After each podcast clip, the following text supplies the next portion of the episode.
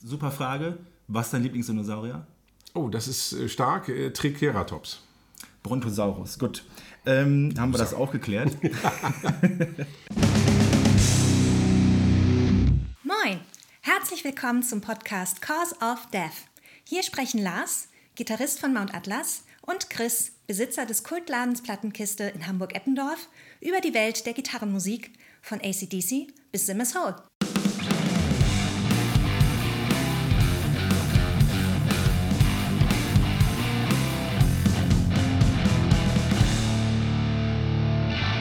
Moin, willkommen zur neuen Folge von Cause of Death. Moin! In dieser Folge wollen wir euch ein paar unserer Guilty Pleasures vorstellen. Oh, darauf erstmal ein Bier. Darauf erstmal ein Bier. Prost. Prost.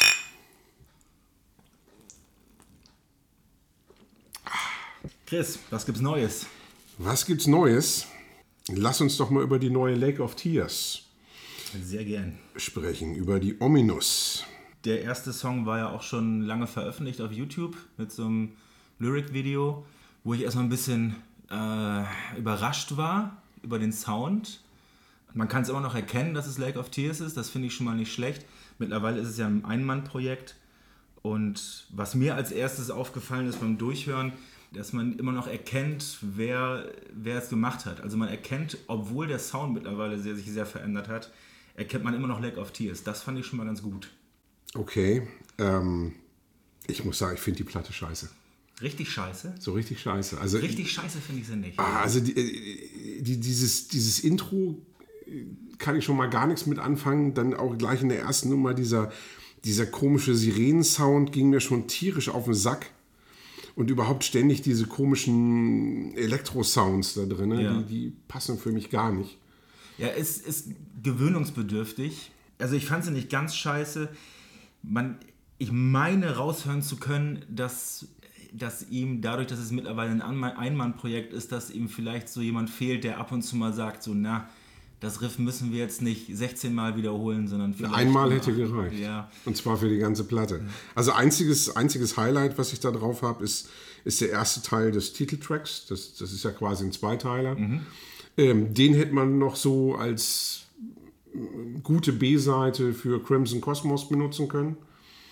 Ja, da, du- dazu, ja, Crimson Cosmos, wenn wir jetzt schon dabei sind, das ist eins meiner, meiner Lieblingsalben. Also Ja. hätte ich früher oder Recht. später bestimmt nochmal als Perle rausgehauen. Mache ich vielleicht auch nochmal, mal gucken, wenn man nichts mehr einfällt.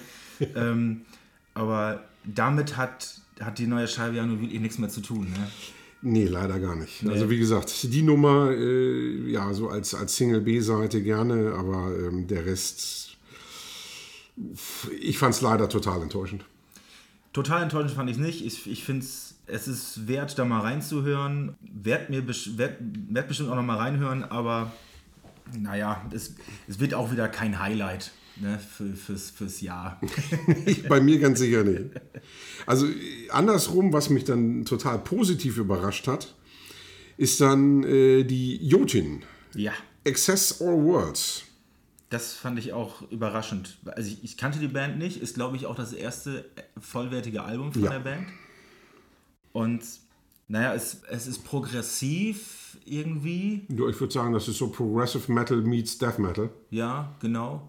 Wobei die es aber sehr gut schaffen, trotzdem noch gute Songs zu schreiben. Das finde ich immer sehr beeindruckend, wenn man, wenn eine progressiv angelehnte Band es trotzdem noch schafft, die Nase ab und zu mal ein bisschen runterzunehmen und äh, sich trotzdem darauf konzentrieren, die, die Songs schlüssig zu machen. Ja, zum einen das. Also ich meine, das ist ja trotzdem noch äh, auch für Nichtmusiker echt zugänglich. Total. ähm, finde ich, macht einfach Spaß beim Hören. Und die schaffen es eben auch, diesen, so, so einen sehr ausgewogenen Sound zu kreieren. Weil, äh, der Gesang zum Beispiel, also gerade beim Growling, das ist ja echt immer noch schön dreckig. Ja. Ne? Das, das ist ein schöner, erdiger Sound trotzdem noch. Und, und auch der, der cleane Gesang, das ist einfach eine unwahrscheinlich starke Stimme, finde ich. Ja, absolut. Also ich war am, vom Sound her, wusste ich erst überhaupt nicht, wo da, wohin damit. Ähm, bis mir irgendwann aufgefallen ist, dass das Schlagzeug schon sehr künstlich klingt. Also es ist ein Naturschlagzeug gesampelt, würde ich jetzt so vermuten, weil die Snare tatsächlich jedes Mal identisch klingt. Und die haben da auch Breaks drin. Also würde mich wundern, wenn sie da einen finden, der das so live rüberbringt. Ich lasse mich gerne überraschen. Aber ich finde es ich find's wirklich überraschend stark. Also ich habe beim ersten Mal reinhören auch wieder in der S-Bahn so gedacht, so, oh, das wird jetzt harte Arbeit. Aber ich habe wirklich, meine Laune wurde immer besser. Ja. Das, hat, das, ist, das, das Album ist voll gut. Und ich Also, wollte sagen, es, richtig- es, es passiert ja auch so viel in dem ja, Album. Also ja. ich finde zum Und Beispiel, ohne dass es anfängt zu nerven. ja, also in dem, in dem Titeltrack zum Beispiel, diese, diese gesprochenen Parts, Mhm. die so eine ganz eigene Atmosphäre da reinbringen, finde ich gigantisch. Also äh, allgemein, super Ideen, richtig frisch alles. Ja. Ähm, das äh, finde ich ist beeindruckend. Ich, also ich finde es wirklich ein geiles Album. total. Äh, geil fand ich auch Ricky Warwick. Absolut. Ja. Das ist so, das ist so mit den Nachbarn oder mit den Kumpels Grillen Musik, finde ich. Das, das war die erste Assoziation für mich. Ja, und äh, ich war dann auch wieder angenehm überrascht, weil ich fand sein letztes Soloalbum nicht wirklich prickelnd. Das kenne ich nicht so. Ich fand auch die letzte äh, Black Star Riders nicht unbedingt stark. Und ähm, das ist wirklich eine Scheibe, die, die macht Spaß. Die ist, die ist natürlich nicht so heavy und dreckig wie seine alten Almighties-Geschichten. Ich glaube, der, der, der hat er vermutlich auch einfach, er muss sich auch einfach nicht so, so viel wiederholen. Es ist auch viel Akustikgitarre mit bei und äh, viele reduzierte Songs. Ja. Und was ich auch gut finde, hier wegen Black Star Rider, nur der erste Song klingt so, dass man sofort weiß, ah ja, Tin Lizzy. ne? Aber der Rest vom Album ist, äh, ist komplett eigenständig. Ich wollte gerade sagen, das sind eigenständige Songs, macht unwahrscheinlich Spaß. Eine Sache, die mir jetzt echt schwer fällt zu sagen, aber ähm, kauft euch die CD. Nicht das Vinyl. Interessant. Weil bei der CD ist noch eine Bonus-CD mit drin. Ähm, das ist eine Scheibe, die gab es ähm, 2015 exklusiv nur irgendwie über eine Crowdfunding-Kampagne, über Pledge. Ach so. Die war sonst im Handel überhaupt nicht erhältlich. Und da sind Coversongs drauf. Es sind zehn Coversongs, äh, schräge Nummern, Dead or Alive, Britney Spears, Eddie Cochran, Iron Maiden. Ja, interessante Auswahl vor allem. Und, und er covert sich selbst. Also er covert The Almighty. Ach so, echt? Finde ich ganz geil. Eine, eine Akustikversion von ähm, Jesus Loves You, but I don't. Ach, das ist ein Song von ihm selbst. Ja, und das Den ist- finde ich nämlich tatsächlich ganz stark. Ist einer meiner Lieblingssongs von The Almighty. Okay. ist von der Power Trippin'. Zur Erklärung, ich habe ähm, veröffentlicht, wurde dir ja jetzt erst am Freitag. Ja. Genau. Und auf Spotify ist dann halt auch alles drauf, inklusive der, ähm, der, Coversongs. der Coversongs. Ja. Und ähm, also das Ding kann man, obwohl es dann irgendwann über 20 Songs werden, das Ding kann man so durchlaufen lassen, das ist, das ist wunderbar, tut niemandem weh und schockt trotzdem. Es ist eben wirklich so, so ein Feelgood-Album. Ja.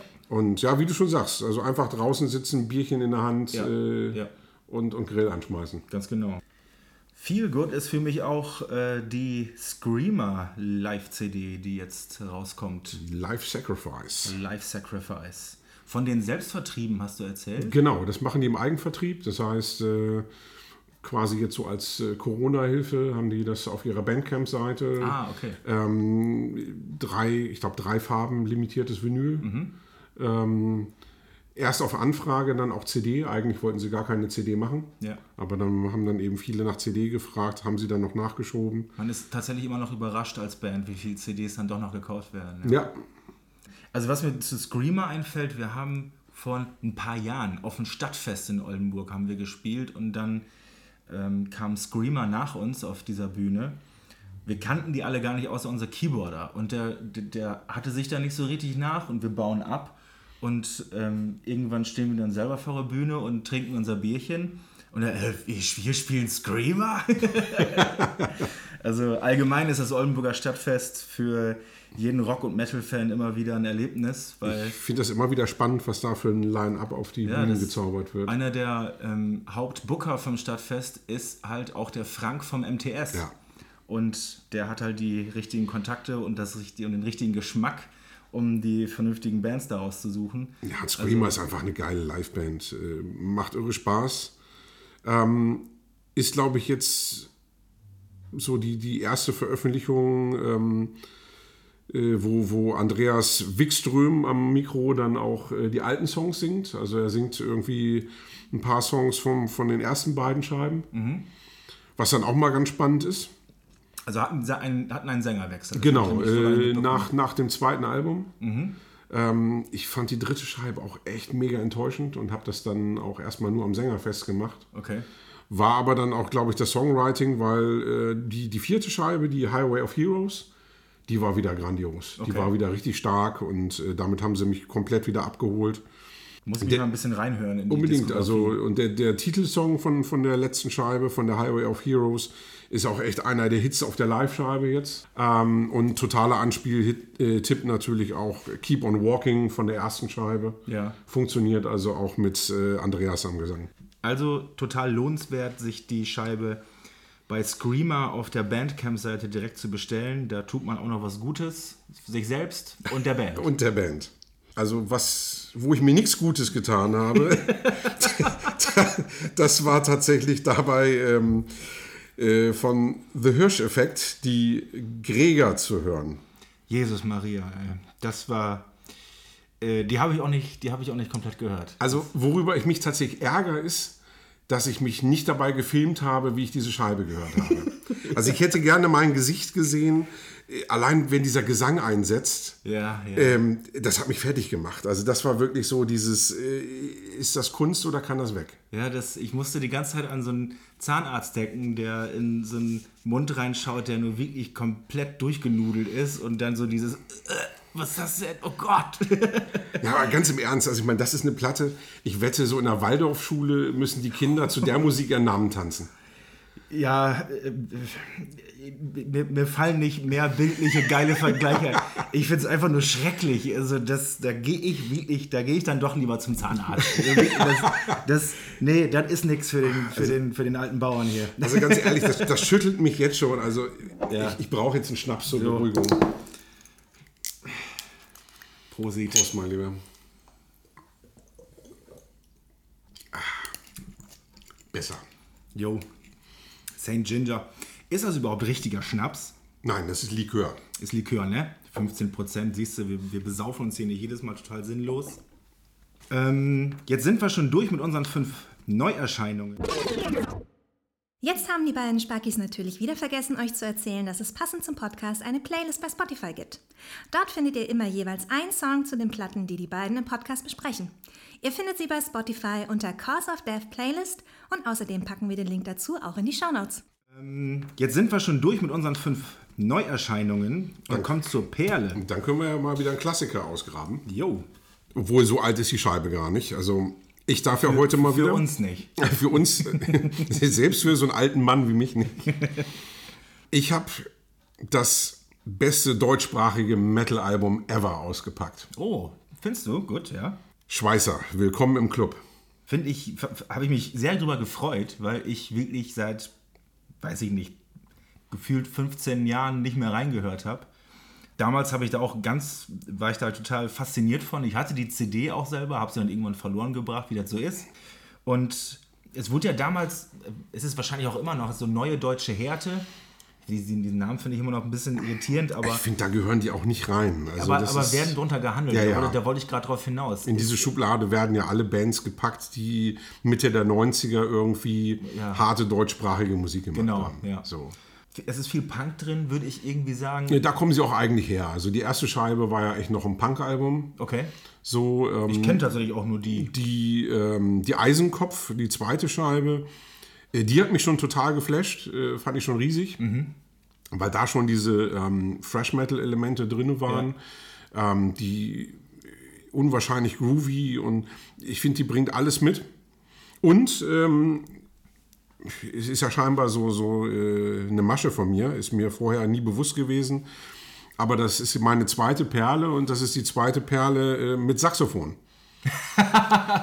ma das machst du doch so gern. Ich weiß ja nicht, was da los ist. Also ich wurde neulich auch schon angesprochen, ähm, wir sollen noch mal irgendwie ein Special machen über äh, Metal-Songs mit Saxophon.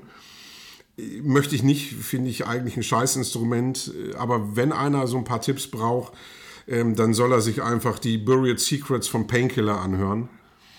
Okay. Das ist Es, es, gibt, es gibt ein Napalm Death Album, wo die öf- zumindest auf ein, zwei Songs ähm, Saxophon drin vergewaltigen. ja, dann hört ihr Painkiller an, weil das ist Mick Harris von Napalm Death mit zusammen mit John Zorn. ah, so wird ein Schuh draus. So siehst du wohl. Und das Okay. ist einfach, das ist brutal, weil die, die, das ist quasi ein Instrumentalalbum. Ja. Ähm, das ist Grindcore, allerdings statt Sänger haben sie ein Sakko, Saxophon. Okay. Und das ist fies. Also das ist Ja, wirklich... Ähm, das das, äh, das stelle ich mir schon fies. Aber zurück zu Schweißer. ja, unbedingt. Also ich finde, was ich halt an dem Album auch ganz cool finde, sind die Lyrics, die halt für so einen für so einen spätpubertierenden Tu nicht gut für mich genau das Richtige waren zu dem Zeitpunkt. Ja, also ich finde das ja tatsächlich ein abgefahrenes Konzept, irgendwie zwölf Songs nur über Neurosen und Ängste zu machen. Also genau was ich eben sagte, man bildet sich manchmal dann auch sowas ein, ne?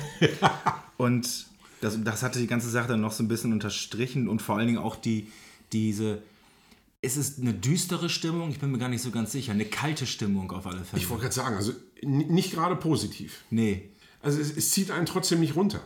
Also das finde ich eben spannend, dass sie das so schaffen. Die, die Texte sind ja ziemlich melancholisch, aber durch diesen, diesen harten und treibenden Sound ist das ja trotzdem nicht so, dass es dich runterzieht.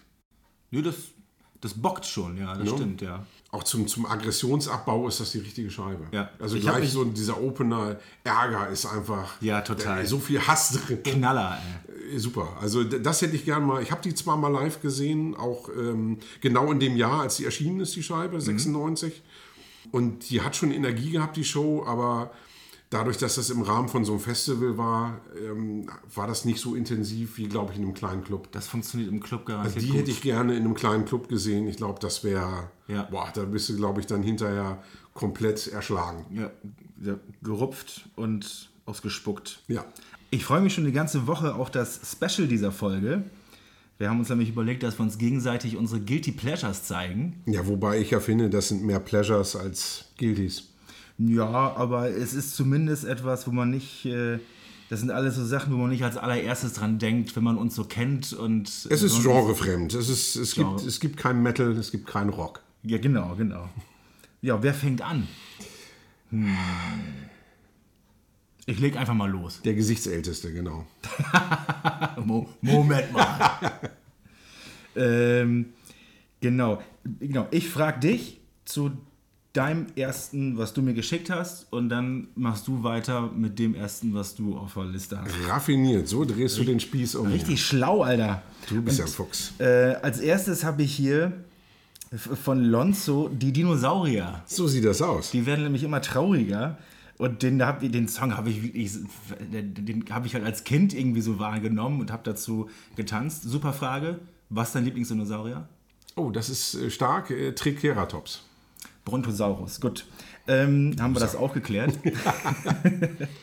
ja, wie bist du denn darauf gekommen? Da bin ich auf die Story gespannt. Da haben wir uns nämlich auch überlegt, dass wir zu jedem Guilty Pleasure uns eine äh, Story erzählen, warum wir den denn überhaupt ausgesucht haben.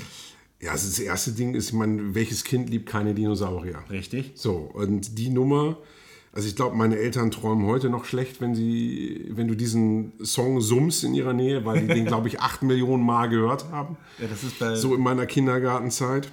bei, bei mir ist das, glaube ich, Torfrock. Alle, so. Kam bei mir danach. Also Okay. das ist so, das, das war wirklich Kindergartenzeit hier. Ja. Ähm, okay. Die Story war längst deutlich später, weil ähm, ich mit einem sehr guten Freund auf einer Onkel Pö Revival Party war, im Zwick auf St. Pauli. Cool. Ähm, war eine schöne Veranstaltung, waren irgendwie nur 150 Tickets, die es dafür gab und wir hatten eben das Glück, dass wir dabei sein konnten. Ähm, waren eben die, ich will jetzt nicht fies sein, so die Überlebenden aus der, aus der Pö-Zeit quasi, die da aufgetreten sind. Ist ja auch schon ein bisschen was her. Ne? Waren tolle Leute da. Äh, Taco ist aufgetreten, äh, Peter Petrell, äh, Peter Kirchberger und Jutta Weinhold einen riesen Auftritt gehabt. Ach was, okay. Und ähm, Lindenberg auch? Lindenberg war nicht da. Also war natürlich eingeladen, aber der war nicht da. Und ähm, es war aber unwahrscheinlich viel Presse auch da bei so Okay. einem Event. und ähm, weil sich da eben die Stars dann äh, das Mikro quasi gegenseitig in die Hand gedrückt haben auf der Bühne, stand vor der Bühne eigentlich nur Presse. Ah, okay. War das, ist das cool oder hat das genervt? Das hat genervt. Okay. So. Und äh, ich habe dann eben zu, zu meinem Buddy gesagt, ich sage ganz ehrlich, wenn, wenn die hier die Dinosaurier spielen, ähm, dann tanke ich mich da durch und dann stehe ich in der ersten Reihe. So, Gerüchten zufolge war ein bisschen Alkohol im Spiel, aber als die äh, Leinemann dann auf die Bühne kam und haben die Dinosaurier gespielt, Ja. Habe ich mich da durchgetankt und stand in der ersten Reihe. Und Ja, hier alles kaputt, ey, geil. da habe ich dann den Dinosaurier gemacht und äh, habe mich da durchgetobt. Sehr gut. Das war ein ganz grandioser Abend. Dann geht das voll Karacho auf äh, deine Liste zu. Da steht doch 1, 2, Hand aufs Herz. Genau. Ganz oben. Richtig. Also erstmal ist das Video klasse, wo die relativ am Anfang Metaller verprügeln, die alten Hip-Hoppers.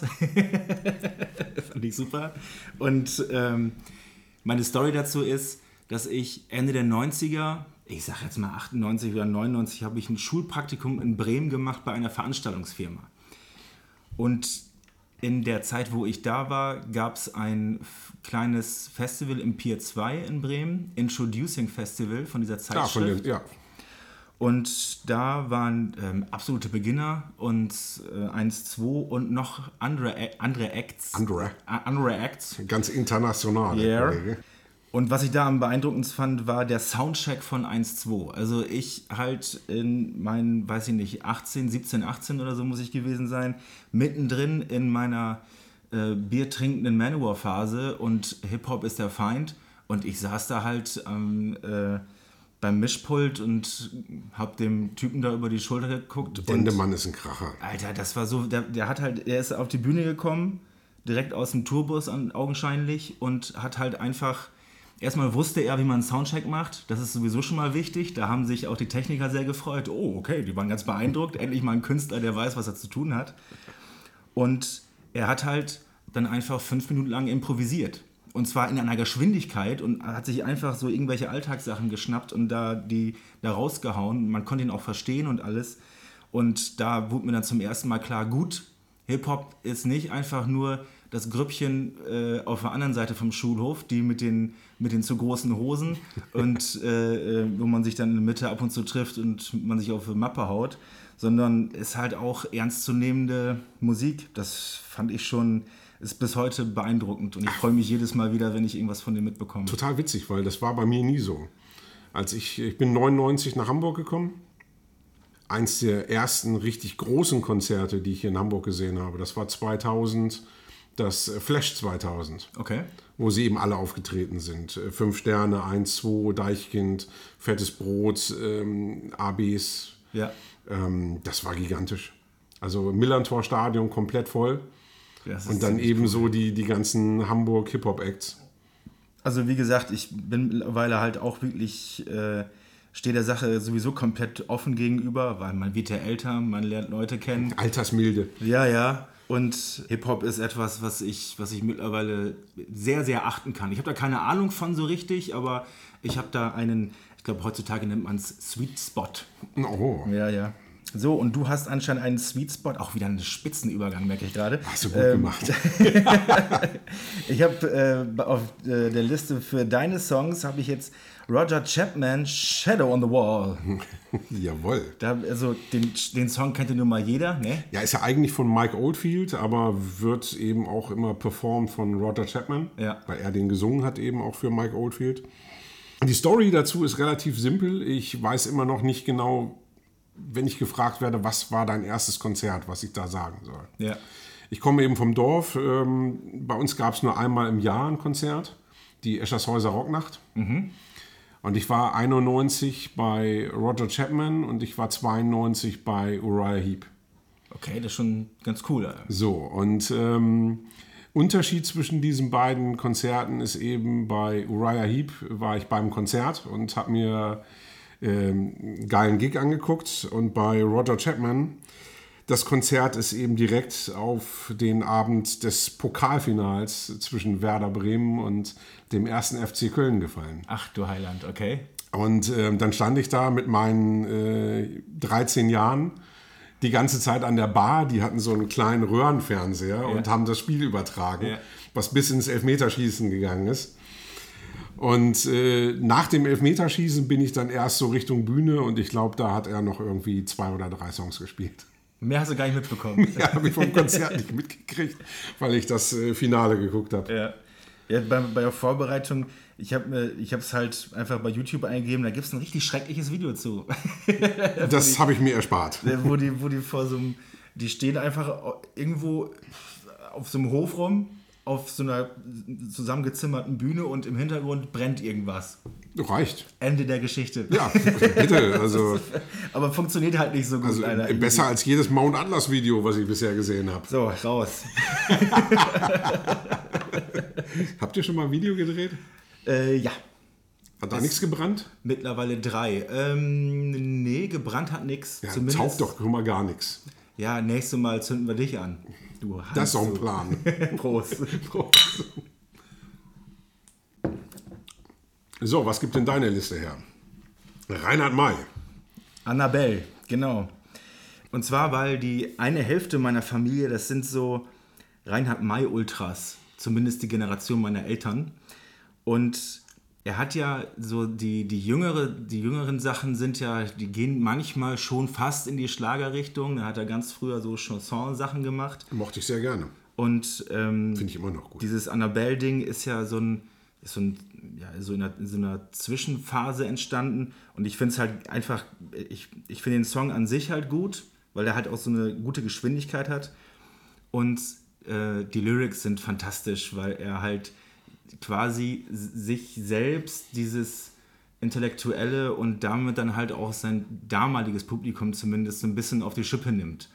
Ja, teilweise, also speziell den Schluss, den wird man heutzutage wahrscheinlich nicht mehr so machen. Das ist, der geht dann an, ähm, egal. Aber äh, ich Sprich find- dich aus. Ich finde, ich find, es, es ist halt so ein bisschen guilty, weil es halt einfach Reinhard May ist und weil ich mich da wirklich auch jahrelang gewaltig gegen gewehrt habe, sowas überhaupt gut finden zu können. Nee, ganz klares Veto. Also äh, Reinhard May ist super. Also da ist überhaupt nichts guilty dran. Gut.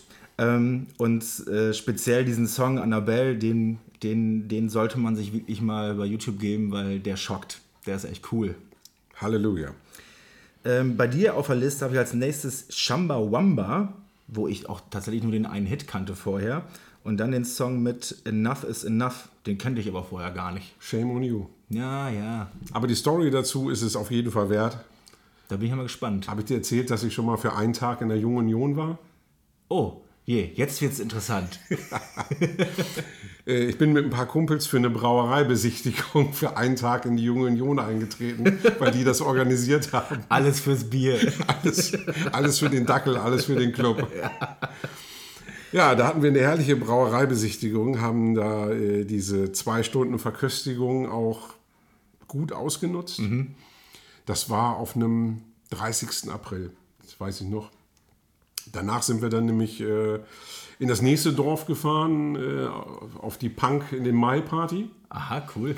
haben da schön weitergefeiert und wollten hinterher noch so in unsere Stammdisco, die allerdings, keine Ahnung, 20 Kilometer entfernt war. Auf dem Dorf ist das jetzt denn nicht die Riesenentfernung? Das äh, gehört dann eben dazu. Und ähm, da war so eine kleine Gruppe mit Mädels, ähm, unter anderem meine jetzige Frau dabei und die haben wir dann angehauen, hier, wenn ihr fahrt, äh, nehmt uns mal mit. Die sich dann ganz feige verpisst haben, weil sie Angst hatten, dass wir denen ins Auto kotzen. Frechheit ist das. Ähm, ich weiß nicht warum. Auf jeden Fall mussten wir dann wildfremde Leute da auf der Party anhauen und sind mit denen dann dahin gefahren. Okay. Den Mädels war das ziemlich unangenehm, dass wir dann da doch aufgetaucht sind. Und ähm, Enough is Enough ist tatsächlich so ein, so, so ein Hit gewesen bei uns damals in der Stammdisco. Okay. Ähm, es lief eben viel Nirvana, Sisters of Mercy und sowas in, in dem Laden. Ja. Und ähm, Chumbawamba war immer so ein bisschen, also gerade Enough is Enough, so ein Geheimtipp. Das ist ja interessant. Und das ist eben ein Riesensong. Also hört euch den Text an. Ähm, da ist nichts guilty dran. Das ist alles Pleasure. Na siehst du. Da muss ich da auch nochmal genauer reinhören. Unbedingt. Weil Ich habe hab den einmal so angehört, so, aha, Chumbawamba. Ja, noch einmal kurz den Hit äh, gesucht. Wie heißt er gerade nochmal? Tap Thumping. Ja, genau. Und dann dachte ich auch, okay, Chumbawamba, ja, gut. Aber dass das Ding in der, in der Rockdisco läuft, äh, das, hab- da habe ich jetzt gar nicht so eingeordnet. Vor allen Dingen die Band so an sich nicht. Naja, was heißt die Rockdisco? Also ich meine, die haben ja viel Wave auch gespielt, Okay. einfach so. Und der Song ist ja tatsächlich mehr Wave als Rock. Ja. So, und ja, wie gesagt, ich finde den, find den Text einfach grandios. Und ähm, deswegen Eigentlich gehört er nicht in eine Guilty Pleasure Liste. gehört denn Time After Time von Cindy Lauper in eine Guilty Pleasure Liste? Das ist dann mehr so ein bisschen guilty, für mich zumindest. Äh, erstmal finde ich den Song sehr witzig, weil ich den halt verbinde mit äh, My Name is Earl, wo Randy da, immer wenn er verlassen wird, die, den, den Song mitsingt. Und die Geschichte dazu ist, dass ich mir im November überlegt hatte, so, was kannst du denn, was kannst du denn wirklich überhaupt nicht? Und äh, als erstes ist mir da Singen eingefallen und seitdem nehme ich jetzt Gesangsunterricht tatsächlich hier. Und du singst Time After Time. Naja, also ich bin da halt reingegangen, ähm, äh, habe mich da vorgestellt, habe die Gesangslehrerin dann kennengelernt und ähm, ähm, ja, erste Stunde ist ja erstmal so beschnacken, was man denn machen will. So, ja, ich spiele auch in der Band und zweite Stimme, dass ich mal einen Ton treffe, so. Ja, und als dann zum Abschluss, ja, ich, ich kam ihr die Idee, dass sie dann am liebsten halt auch schon mit Songs arbeitet, direkt am Anfang. Und dann guckt sie mich so an, ja, was hältst du denn von Cindy Lauper, Time After Time? Und ich stehe da in meiner Lederjacke, Meter 90 groß, ich gucke die ganze Zeit so runter, äh, ja, äh, gute Frau, wenn Sie das sagen, äh, äh dann musste ich mich in, den, in diesen Song da reinarbeiten. Ich kann es auch nicht, also mittlerweile ist der Unterricht halt online Deswegen müssen meine Nachbarn auch so ein bisschen leiden. Die ich halt dachte, du singst uns das jetzt vorher. Nee, äh, keine Chance. das funktioniert nicht. Ey. Das ist. Äh, ja, scheiße, dann ist ja auch nichts guilty hier. Ja, für mich halt hauptsächlich. Aber wie gesagt, also dass, sie dann, dass ich dann rausgehe und das Erste, was ihr einfällt, ja, Time After Time von Cindy Lauper. Okay, alles klar. Hm. Finde ich, gibt Schlimmeres. Ja, zum Beispiel. Jetzt zeige ich dir mal, wie richtig guilty geht. Alter, ey. Powerwolf mit Aim'n and Attack. Ich musste mir tatsächlich jetzt Powerwolf reinziehen. Allein, da, allein dafür hat sich das schon gelohnt. Ich musste mich sehr intensiv waschen danach. Junge, Junge, Junge. Ja, komm, die, die, die Geschichte ist super. Also, gut, beziehungsweise eigentlich gibt es zwei Geschichten. Ähm, äh, fangen wir mit der größeren Geschichte an. Ähm, als es das Ape Ride noch gab in, in Hamburg, war das bei uns also Tradition, dass wir uns mit einigen Freunden getroffen haben, ähm, bei uns zu Hause schon mal ein bisschen vorgeglüht haben, ja. dann gemütlich dahin sind und in einem Jahr war es ja zwei Tage lang. Mhm. Das heißt Freitag und Samstag und der Freitag, ich will mal vorsichtig sagen, war vom Line-Up her sehr merkwürdig. Okay. Es haben nur vier Bands gespielt. Äh, Opener waren Testament. Cool. Ja, das war auch das letzte, was cool war. Gefolgt von äh, Steel Panther, Powerwolf und Sabaton. Ja, herzlichen Glückwunsch. Da, das öffnet Herzen. Und ähm, wir uns ernsthaft gefragt haben, wer das denn so alles gut finden kann. Ja. Ich ahne Böses. Ja, es war tatsächlich so, es haben viel zu viele gut gefunden. ähm, ich habe das mal gegoogelt, weil ich die Setlist war mir im Grunde genommen scheißegal, aber Amen. Wie kann man denn am Anfang von so, von so einer äh, Testament, egal, erzähl jetzt mal weiter, das komme ich, komm ich gar nicht drauf klar. ja, nee, ja. wir auch nicht. Also das war wirklich, wie man quasi die beste Band vorweg verheizen kann. Ja. Aber so what? Ähm, ja, wie gesagt, ich habe gegoogelt. Ähm, dritter Song war Amen and äh, Attack. Okay. Und es gab schon die, die Mitmachspielchen und also gefühlt waren alle Hände oben. Okay. Bis auf von uns, wie viel waren wir? Sechs, sieben Leute. Mit großen Augen so, äh, scheiße. Und wir standen da so ein bisschen angewidert und es kam dieser herrliche Spruch von, von meinem Kumpel Boris, der meinte, Alter, so wie wir uns jetzt fühlen, muss ich meine Oma im Dritten Reich gefühlt haben. das fand ich so schön hart. Ja, gut, aber den kann man in dem Zusammenhang. Ich äh, fand den Vergleich einfach, ich habe immer noch Tränen in den Augen. das ist einfach zu schön. Ähm, Geschichte Nummer zwei ist tatsächlich, ich habe die vorher schon mal gesehen. Mhm. Ähm, die haben die auf dem Wacken gespielt und ich hatte keine wenn Ahnung, wenn was. Du, wenn du die nochmal, äh, auch wenn es nur aus Versehen bist, dann bist du Fan. Ja, ne? Fan. Das ist wie, wie beim dritten Date. Genau, dann, genau. genau. Ähm, ich wusste gar nicht, was die für eine Mucke machen. Ich hatte nur das Bühnenbild gesehen, dachte, Alter, das sieht ja ganz cool aus, was die da machen. Hatte so ein bisschen Ghost-Charakter, das Ganze.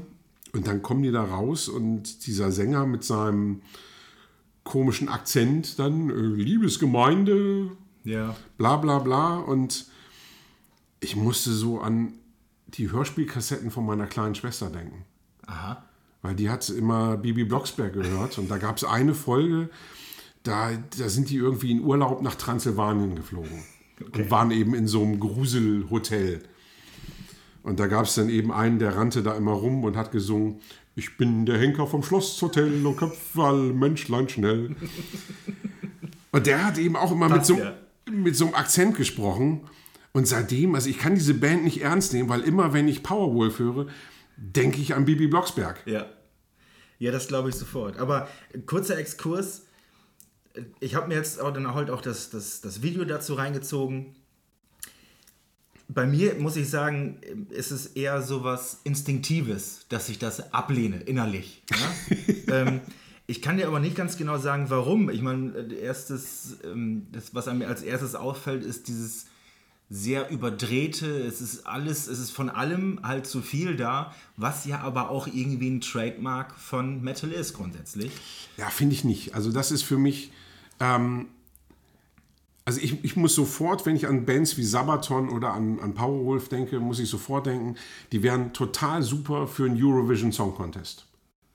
Haben, haben die das nicht sogar schon mal versucht? Ich, keine Ahnung, aber da würden die perfekt hinpassen. Da würde ich, da würde ich sogar gut finden. Da würde ich sofort sagen, wenn Powerwolf für Deutschland antritt, Germany 12 Points, danke. ja. So, weil das ist einfach, das ist Entertainment, das ist Popmusik, das ist over the top. Ja. Äh, da gehört das hin. Ist es, ja, es ist poppig arrangiert und es ist halt auch groß produ produziert. Ja, dieser ganze Bombast und dieser, dieser, dieser, dieser, dieser kitschige Keyboard- und Core-Sound aber und ist sowas. ja jetzt auch nichts Neues im Metal, ne? Wie Ja, gesagt, also du, es, du es, weißt, klingt, es klingt aber alles künstlich. Also ich finde, Metal möchte ich irgendwie doch, dass das irgendwie erdig und handgemacht klingt. Und ja, das die- ist für einfach, Borgia klingt auch irgendwie künstlich und zumindest die, ja, Dimo Borgir, ganz ehrlich, finde ich aber auch kacke. ja, die neueren Sachen ist, ist, ist auch nicht meine, meine Und Tasse früher Tee, waren die eben auch, also ich meine, früher haben die auch noch Black Metal gemacht so und mittlerweile ist das eben auch alles nur noch dieser, dieser Keyboard-Teppich und, und Chor und Orchester und diesen ganzen Tralala will ich nicht. Ja, wäre vielleicht nochmal in, in, in irgendwann in der Zukunft nochmal ein Spezialwert, warum, warum ist denn so etwas böse? Ähm, ja, Ja, was heißt hier böse? Ich mag's nicht. Fertig. Das reicht mir an böse. hast eigentlich auch recht. Da muss man gar nicht so einen riesen Zinnober draus machen. Ne? Eben. Ja. Also ich meine, das wird eine kurze Sendung. Finde ich scheiße. So, Punkt. Und dann trinken wir nur noch und äh, hören dabei Musik. Okay, finde ich doch gut. Machen wir. Prost. Prost. So, und was für einen Grund gibt es, ähm, Tower of Power Scheiße zu finden? Nee, das ist, das ist tatsächlich dann, äh, ähm, Hip. das ist, das ist purer Pleasure irgendwie. Ähm, ich habe es mit reingenommen, weil äh, das ist eine der vielen Songs, die wir im Proberaum immer in den Pausen hören. Also ähm, da wird seltenst noch äh, Metal aufgelegt. Ähm, weiß ich nicht, da ist dann oft mal Bluegrass mit im Spiel, weil unser Schlagzeuger da mittlerweile sehr drauf abfährt oder ähm, Jazz, ähm, der kommt dann meistens aus der Richtung von, von Jonas, unserem Sänger. Tower of Power taucht halt immer wieder auf. Erstmal ist der Song halt, die, die, also musikalisch wüsste ich nicht, also das ist, das ist heftig, was sie da abliefern einfach. Vor allen Dingen auch live, da gibt es ein Live-Video zu bei YouTube und wie, wie durch da alle drehen auf der Bühne. Das ist äh, der Wahnsinn. Und das hat uns dann, das verleitet uns dann ab und zu dazu, auch mal zu versuchen, so ein bisschen was Funkiges zu machen, so imp improvisationsmäßig. ähm, das macht dann auch tierisch Spaß, aber jedes Mal danach gucken wir uns an, so, naja, klingt dann am Ende dann doch wie äh, fünf Dorfkartoffeln, die versuchen, ein bisschen funky zu sein, weil es halt so ist, ne? Da gibt es dann einen Song von Jan Delay drüber. Ja, genau. Äh, nee, das, das äh, würde auf alle Fälle, äh, er würde abgewidert abhauen. Angewidert abhauen. Und als, äh, als letztes habe ich bei dir hier Bela B. Oder an das Bahnhofskino. Ja, das Da gibt ist es ja. bestimmt eine coole Gesch äh, Geschichte zu. Ach, die ist eher kitschig. Kitschig ist doch nicht schlimm. Also, ähm, Magst du ja, ne? Du bist ja auch Powerwolf-Fan. äh, total. Also, ähm, ich liebe Kitsch. Ja. Ist das nicht ein Zitat aus. Nein, ich lasse das jetzt. Okay. Ähm, nee, also ich nenne das einfach jetzt mal nicht äh, Ode an das Bahnhofskino, sondern Ode an meine Frau. Aha. Weil äh, quasi singt Bela in dem Song über meine Frau. Ach, ach Gottchen, ach Gottchen. Ich sehe ich seh die Herzen in deinen Augen. nach all den Jahren. Das ist ja schön. Nee, ich finde das herrlich, weil äh, Be Bela beschreibt ja in diesem Song quasi, dass er eine Frau sucht, die mit ihm eben Trash-Kino guckt. Ja. So, und ähm, ich habe eben das Glück tatsächlich, dass ich eine Frau habe, die das mit mir macht. Prima. So, ähm, wir, wir gehen auf Filmfeste wie Monster machen mobil, Monster Gewalt und gute Laune. So Di- Delirio Italiano. Ähm, mit wie vielen Frauen kannst du irgendwie ein Double Feature mit, mit irgendwelchen schrägen Jallos gucken? Ähm, das, da gibt es nicht viele. Und ich liebe diesen Song auch. Ich, ich, ich mag tatsächlich von Bela die Solo-Sachen nicht ganz so gerne, weil das eben eher so in diese Country-Richtung geht. Das ist einfach nicht meins. Hat er so einen Hang zu, ne? So ein bisschen. Ist er Fan von, ähm, aber ist, ja, wie gesagt, also ist, ist eben überhaupt nicht meins. Ne? Ja. Ähm, aber der Song ist einfach äh, großartig, also auch diese, diese kleinen Anspielungen auf verschiedene Filme und, und diese trashigen Genres Ja. finde ich großartig und habe ich mich komplett drin wiedergefunden. Also Ein Zombie hing am Glockenseil, ey. ja. ja. Baker Street. Baker Street. Gary Rafferty.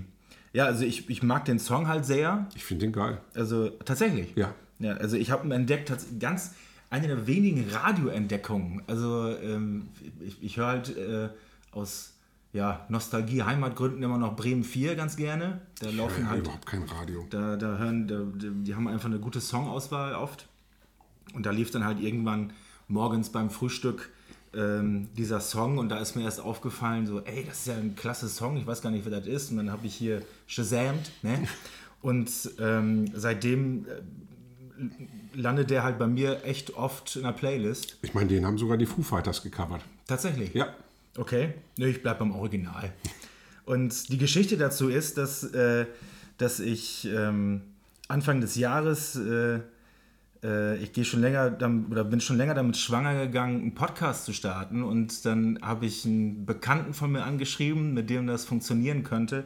Und der hat dann in einer von den ersten Folgen erzählt, dass er Musik mit Saxophon nur wirklich überhaupt gar nicht mag. Was ist Und- das denn für ein Penner? ähm, und da habe ich mir gedacht, den könnte ich da mal richtig mit nerven, dass er sich den Song auch noch komplett reinziehen kann, weil der so voll ist mit Saxophon. Machst du noch einen dann, anderen Podcast? Hat dann ja nicht so gut funktioniert anscheinend. Machst du noch einen anderen Podcast? Die Geschichte war in meinem Kopf viel besser, jetzt machst du die total kaputt, Mann. Ey, ganz ehrlich, ich habe zwei Perlen rausgesucht und beide sind mit Saxophon. Also, ja. Das kann nicht ich sein, von dem du da sprichst. So, ähm, letzte Kategorie für heute ist äh, die Live-DVD-Besprechung. Da habe ich mir dieses Mal die Rainbow live in Munich, München halt, ähm, äh, 1977 rausgesucht. Jetzt willst du dich also bei den alten Leuten anbiedern. Auf Ja, einmal. ja, ja, ja. Also ich, ich finde die einfach klasse. Ich bin einfach äh, Blackmore-Fan, Dio-Fan und das Ding ist halt sehr roh aufgenommen und diese ganze, alleine schon die Aufnahmetechnik, alles so schön körnig und die, und die Farben, wie die halt rüberkommen, das finde ich einfach, äh, hat eine ganz eigene Ästhetik und ähm, die Setlist ist klasse. Richie Blackmore gibt sich, gibt sich zeitweise sogar richtig Mühe. ähm, auch interessant als Musiker, was der für Equipment halt auf der Bühne stehen hat. Also abgesehen von seinen Marshall-Türmen, äh, seine riesengroße Delay-Anlage, wo er ab und zu dran rumfriemelt, das richtig noch mit Tonspur und so. Dann hat er so eine, dann hat er so, eine, so eine so Orgelpedale auf der Bühne stehen, wo er so Basstöne mit hervorzaubern kann, die er halt, halt als Unterstützung nimmt beim Solieren. Hat er denn noch eine Band? Weil das klingt für mich so wie so ein. Es ist ja Richie Blackmores Rainbow, ne? das darf man ja nicht vergessen. Und es ist halt immer noch Richie Blackmore. Also wahrscheinlich mussten die nach jedem Konzert erstmal zu ihm hin und sich bei ihm bedanken. dass sie mit ihm spielen durften. Wo- Womöglich, man weiß es nicht. Jedenfalls äh, die Geschichte dazu, äh, äh, ne- es gibt eine gute Geschichte dazu. Am Tag vorher haben die in Wien gespielt und da wurde Richie Blackmore festgenommen, weil der einen Fan getreten hat. Also die Geschichte geht so, dass wohl vor ihm direkt in, im Publikum hat irgendwer ein kleines Mädchen umgehauen, weil er halt dichter an die Bühne ran wollte. Ja, richtig. Das hat Blackmore gesehen, ist runter und hat ihm wirklich in die Fresse getreten. Und dann wurde er wohl backstage direkt von der, ähm, von der Wiener Polizei irgendwie festgenommen. Die haben ihn wohl noch versucht, in den Koffer zu packen und rauszuschmuggeln, aber das hat nicht funktioniert. Jedenfalls war er dann eine Nacht lang da im Gewahrsam. Der Rest vom Tross ist dann weiter nach München. In der Hoffnung, dass sie das halt irgendwie geregelt bekommen, haben die dann auch schon alles aufgebaut. Und dann ist Blackmore wohl tatsächlich pünktlich zur Show mit einem Taxi vorgefahren und ist in seinen stinkigen äh, Stage-Klamotten vom, vom Tag vorher Aus dem Knast auf die Bühne. äh, direkt auf die Bühne und hat da richtig auch abgeliefert. Also das ist natürlich, äh, das muss man auch erstmal, das ist, das ist richtiger Rock'n'Roll. Also ich Und- habe Blackmore nur einmal live gesehen mit äh, Blackmore's Night. Ja, Dieses gut. Projekt mit Mhm. seiner Mit seiner Frau, ja. mit seiner Trulla da. War ein schönes Ambiente, war auf der Poller Burg, ähm, auch in Südniedersachsen. Passt es ja auch hin, ne? War ganz schön. Das Ding war, äh, seine Frau war ein bisschen angeschlagen. Mhm. So, das heißt, die haben irgendwie eine Stunde gespielt oder sowas, dann sind sie von der Bühne und äh, sie ist nicht wieder auf die Bühne gekommen. Und ähm, Richie Blackmore fragte dann so, ob das okay wäre, wenn er dann ein paar Rainbow und Purple Songs spielt. Wenn es sein muss. Und äh, die, die, die Männer im Publikum sahen alle sehr bedröppelt aus und haben nur leise gesagt, ja, verdammt! Gott sei Dank. Endlich hat diese Mittelalter-Scheiße ein Ende. Auch wenn es das wenigstens wäre, aber ich meine ganz ehrlich, die, das, das ist ja eine Weichspüler-Scheiße, meine Ja, Fresse. das kannst du im Kopf nicht haben, nee, das stimmt.